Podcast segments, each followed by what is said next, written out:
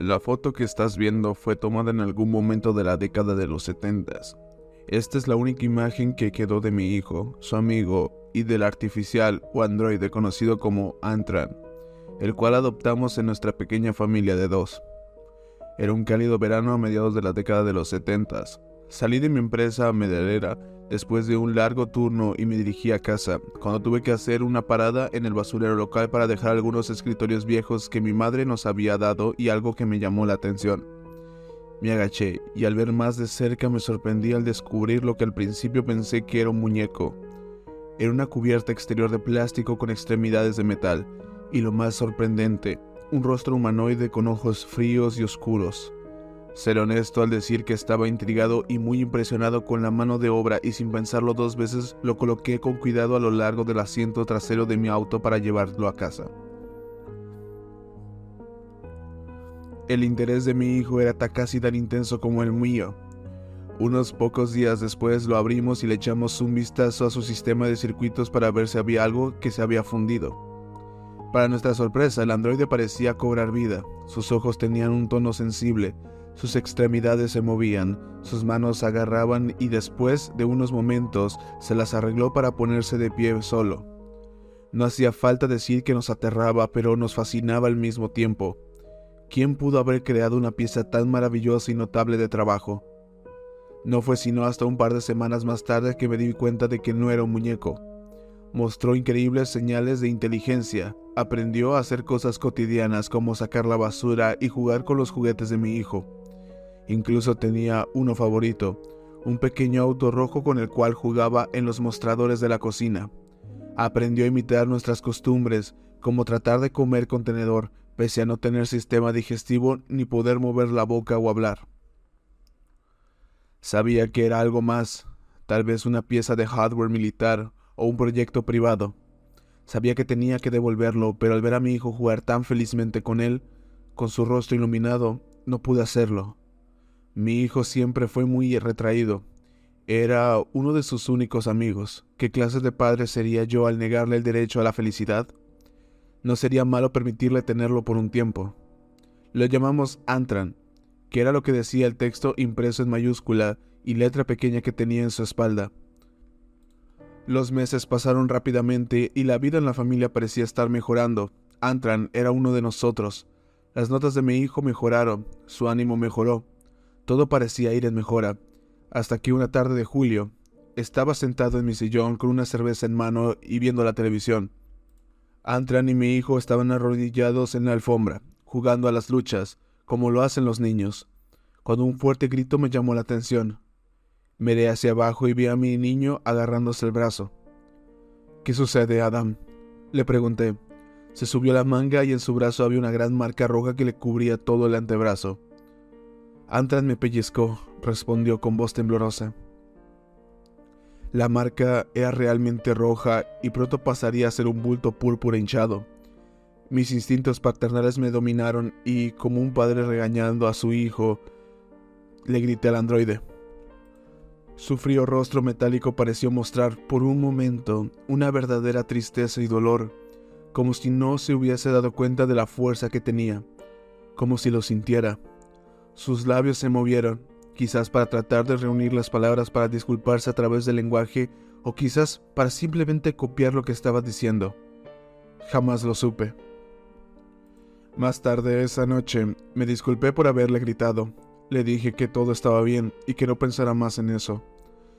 Unas semanas más tarde mi hijo entró en mi habitación. Debió haber sido por la mañana. Mi sueño fue interrumpido por el suave rechinar de la puerta. Papá, Susurró. Sí, hijo, contesté. Sigue mirándome. ¿Qué? Intenté despertarme. ¿Qué hace? Antran, respondió. Sigue mirándome. Su voz temblaba con miedo. Algo no estaba bien. Me di cuenta de que se estaba agarrando el otro brazo y de inmediato lo llamé. Al subirle la manga mi corazón se hundió. Habían más moretones. Debieron de haber sido cuatro o cinco en sus pequeños brazos. Quítate la camisa, Adam, le ordené tratando de mantener la calma. Pude sentir una mezcla de emociones dentro de mí, pánico, miedo, ira. Se quitó la camisa y cuando pasó por encima de su pequeña cabeza mi corazón se hundió aún más y mis ojos hincharon. Mi hijo se puso de pie ante mí. Su pequeño cuerpo estaba cubierto de hematomas de diferentes tamaños, en diferentes tonos marrón y morado. Inmediatamente me levanté y fui a la habitación de Adam. Nada. Miré debajo de la cama. La ventana de la habitación estaba cerrada. Nada.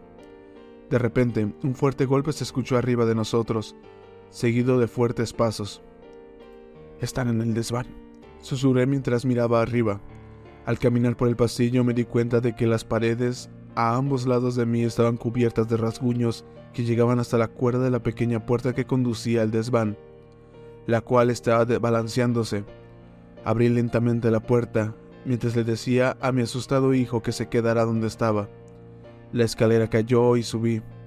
Tomé una linterna que habíamos dejado cerca de la entrada del desván y la encendí, solo para encontrarme con la pequeña ventana que había ahí, rota. Se había escapado. Inmediatamente pensé en llamar a los servicios de emergencia, pero ¿quién me iba a creer? ¿Un ser metálico sensitivo está lastimando a mi hijo? Mirarían los moretones y me denunciarían por abuso infantil. No tuve más remedio que guardar silencio. Semanas y meses pasaron. Cada vez que salíamos nos dábamos cuenta de que habían más señales de la presencia de Antran. Marcas de arañazos en las paredes de ladrillo de la casa, las plantas aparecían destrozadas, manchas de barro que llegaban hasta las ventanas. Temí por mi hijo, lo llevaba a la escuela, nunca lo dejaba solo. ¿Qué había causado esa repentina hostilidad hacia nosotros? ¿Qué hicimos mal? ¿Fue mi grito? Por las noches hablaba en voz alta, pidiéndole disculpas a las paredes, a una habitación vacía, con la esperanza de que Antran pudiese oír, con la esperanza de que dejara de acosar nuestro hogar. Pero mis intentos fueron en vano.